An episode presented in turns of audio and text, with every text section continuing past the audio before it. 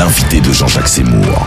Bonjour Jean-Luc Mélenchon. Bonjour. Lorsqu'on a prévu cette, cette invitation, bon, on s'attendait pas à cette, à cette annonce de Standard Report ce matin, ça, mais vous vous y attendiez, vous? Oui, euh, il y a des mois et des mois et des mois. Quand ça a commencé euh, en Grèce, nous avons été euh, nombreux, savez-vous, les politiques qui vous disent on ne pouvait pas prévoir ne doivent s'en prendre qu'à leur propre désinvolture. Car il était évident que ce qui arrivait à la Grèce était du fait d'une spéculation et que la bonne réplique consistait à briser la spéculation et non pas à se coucher devant elle, comme l'a fait le Premier ministre euh, Papandreou. Et depuis, vous observez, et nous, euh, nous allons essayer de, de latéraliser, comme on dit, d'organiser le débat autour de cela. Il y a ceux qui euh, disent, bah, il faut être les bons élèves de la classe et faire plaisir au thermomètre. Moody's, Standard Poor's, dont les Français apprennent les noms. Et puis ceux qui, comme nous, disent, bah, c'est tout le contraire qu'il faut faire. C'est, c'est pas un thermomètre, car un thermomètre ne vous donne pas la fièvre. Euh, il la constate. Et là, le thermomètre Moody's ou Standard, comme vous venez très bien de le décrire, donne la fièvre. Car euh, dès qu'il baisse une note d'après des critères extrêmement subjectifs, en cascade, euh, le, les titres de ces entreprises, les titres des États euh, s'effondrent et donc euh, créent la fièvre. Vous avez vu, c'était horrible, c'était au Portugal. Oh, qu'est-ce que c'est que ça? Vous dépensez trop. Aussitôt, le Premier ministre socialiste, Socrates, fait le petit caniche et dit oui, nous allons arranger ça, nous allons faire des sacrifices, etc. Ils font des sacrifices, ça contracte l'activité, il y a moins de rentrée fiscale, donc il y a plus de déficit, et à ce moment-là revient l'agent de notation qui dit comment Vous avez moins de rentrée fiscale, donc nous vous dégradons la note, et ainsi de suite. C'est un cercle infernal dans lequel, hélas, la France est entrée du fait de la sottise de Monsieur Fillon euh, et de ses plans d'austérité qu'il ne fallait surtout pas faire. Alors euh, voilà, vous, vous craignez le pire Vous craignez le pire, vous aussi?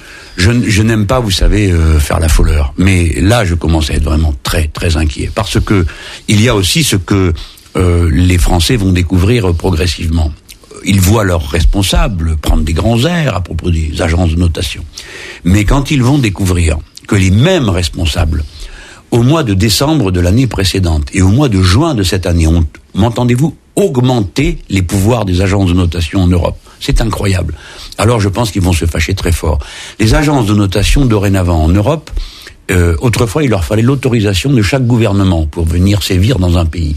Dorénavant, elles entrent avec la seule autorisation de la, de la commission et elles vont où elles veulent. Et tenez-vous bien, on a demandé, on a demandé des notations non sollicitées, c'est-à-dire qu'on leur demande, s'il vous plaît, voulez-vous bien noter ce que vous voulez. Alors les gens au début croyaient qu'il s'agissait seulement des États, ce qui était déjà assez grave, parce qu'une agence de notation remplace les citoyens, c'est quelque chose. Oui, mais, ce matin on parle de la RATP, de, des hôpitaux de Paris, peut-être d'Air France, etc. Absolument, vous avez vu juste votre, votre papier tout à l'heure, touche le point sensible, c'est que les gens sont en train de découvrir que toutes les entreprises peuvent être notées, car toutes les entreprises empruntent. Et quand elles empruntent, pour présenter leur titre d'emprunt, elles doivent donner en même temps la note. Euh, qui correspond à cet emprunt. Donc, les agences de notation font la loi maintenant dans les entreprises. Et quand on dit les agences de notation, c'est le capital financier, puisque c'est eux qui prêtent.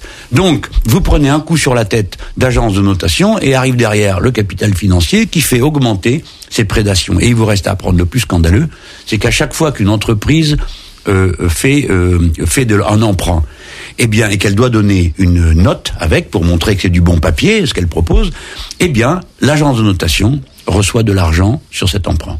Donc, elle est jugée partie. Et c'est comme ça que Moody's, Standard Poor's et les autres font, écoutez bien ça, 40% de retour euh, sur euh, sur investissement. C'est une chose énorme, gigantesque de profit par an. Ce que font aucune entreprise. Aucune entreprise. Vous savez, avant les entreprises, quand on sortait du 4% de là-dedans, on considérait que c'était, on avait bien exploité les travailleurs. Et puis les fonds de pension sont passés, on est monté à 10, et maintenant on est à des à des taux qui sont absolument aberrants. La finance est en train d'asphyxier toute l'économie. Il faut donc définanciariser.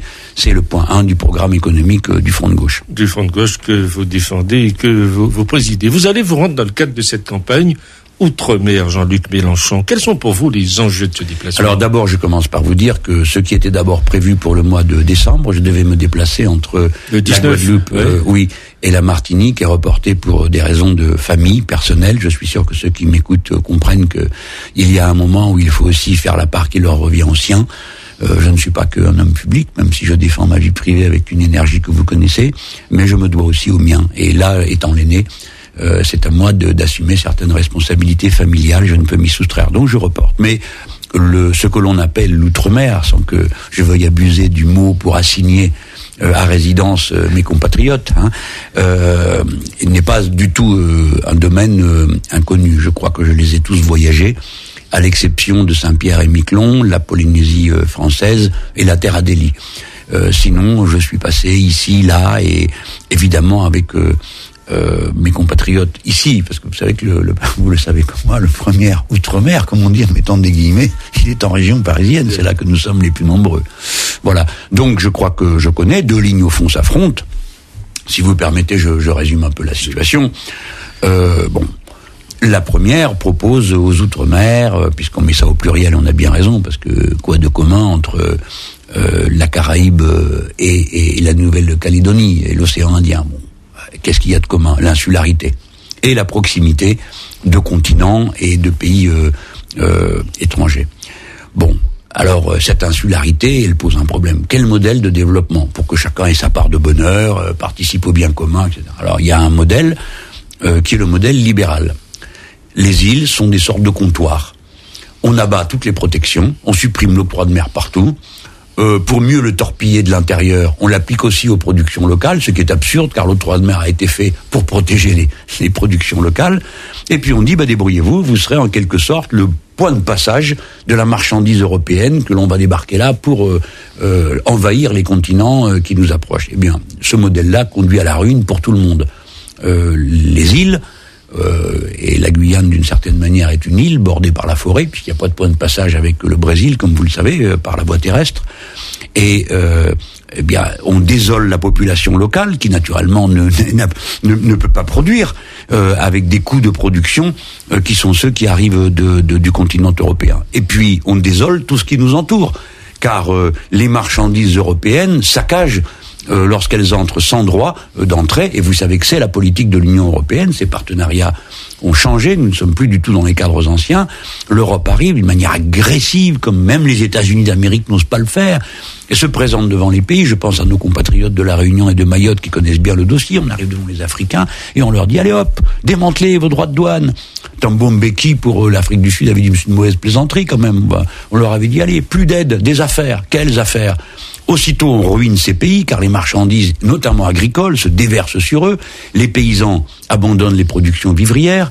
Ils se précipitent vers les villes du fait de la misère. Et de là, la population se met à se répandre d'un pays à l'autre. Et il est impossible de construire une économie pourvoyeuse d'emplois stables, de qualité. Voilà. Ni dans nos, dans, dans nos îles, ni chez nos frères euh, des continents euh, voisins. Tout ça est absurde, c'est le grand déménagement du monde que nous connaissons, et à la fin, ça se traduit par un nouveau cycle vicieux où ceux qui partent vont vers les villes, ceux qui vont dans les villes commencent à partir pour les pays voisins. Vous savez que 60% de l'immigration se fait en direction des autres pays du Sud, hein, pour ceux qui pleurnichent ici.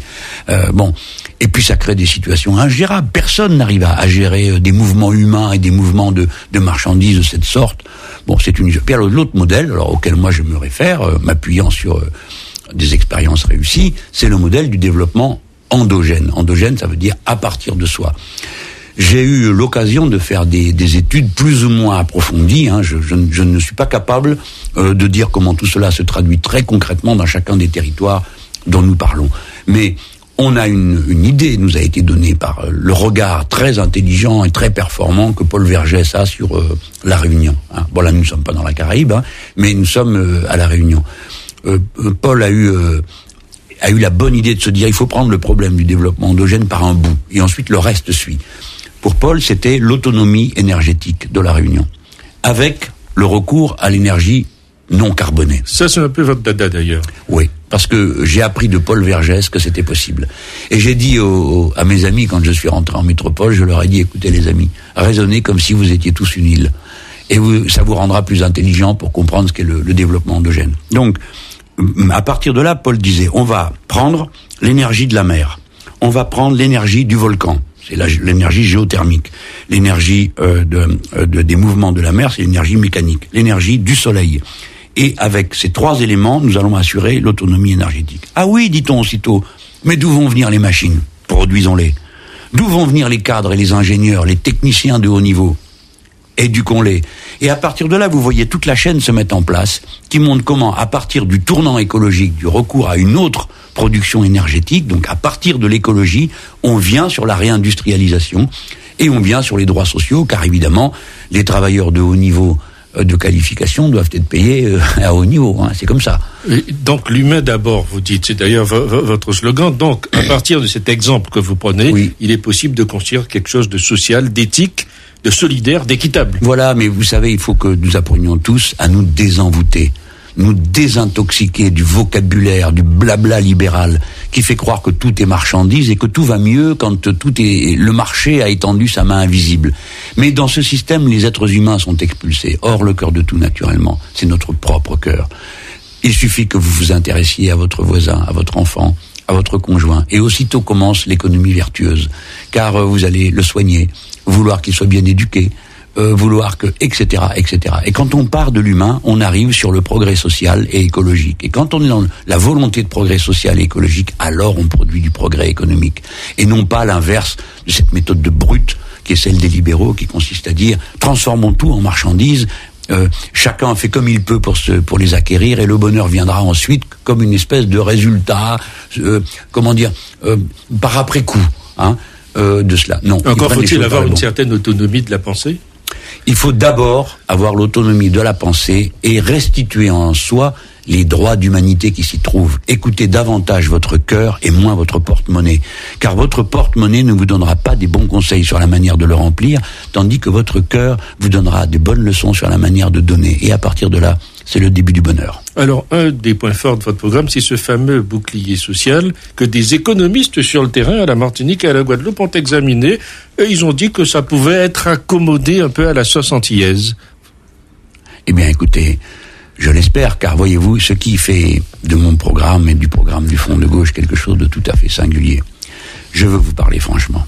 Je ne crois pas que je sois capable, moi, tout seul, dans un bureau, et je sais en faire des choses, de tout réorganiser.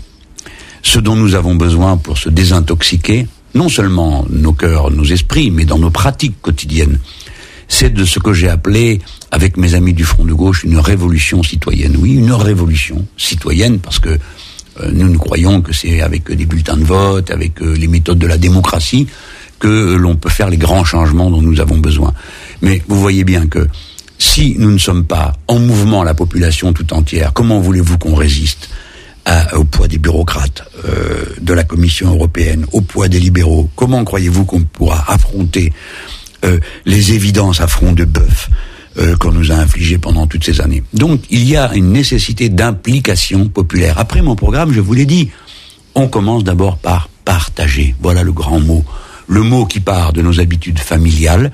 Nous disons toujours à nos enfants deux choses. Hein, on partage. Quand il y en a un, il y en a pour deux partage avec ton frère, avec ta sœur, et ensuite, quand ils se mettent à table, on leur dit, regarde pas dans l'assiette de ton frère ou de ta sœur, regarde dans la tienne. Et eh bien c'est tout le contraire de ce qui se fait aujourd'hui. On partage rien, certains ont tout, les autres ont rien, et euh, les pouvoirs organisent la compétition entre celui qui a un petit peu et celui qui n'a rien.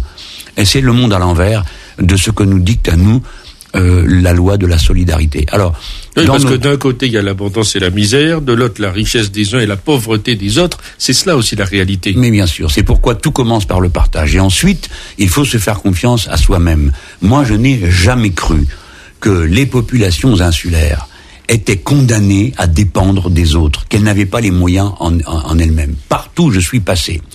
Chaque fois, je pense à, à mon rôle lorsque j'étais ministre de l'enseignement professionnel. Même lorsque je rencontrais, je dis les choses franchement, beaucoup de doutes euh, dans la l'élite de l'administration euh, de l'éducation nationale, y compris dans les Caraïbes. Je ne parle pas seulement de celles qui sont euh, à Paris. Hein. Eh bien, chaque fois que nous allions au bout de la démonstration, que nous entraînions, eh bien, il y a toujours eu une dynamique extraordinaire. Je me souviens de ces établissements que j'ai visités euh, en Martinique, euh, où nous avions mis en place la formation de ces cadres intermédiaires sans lesquels il n'y a pas de développement endogène.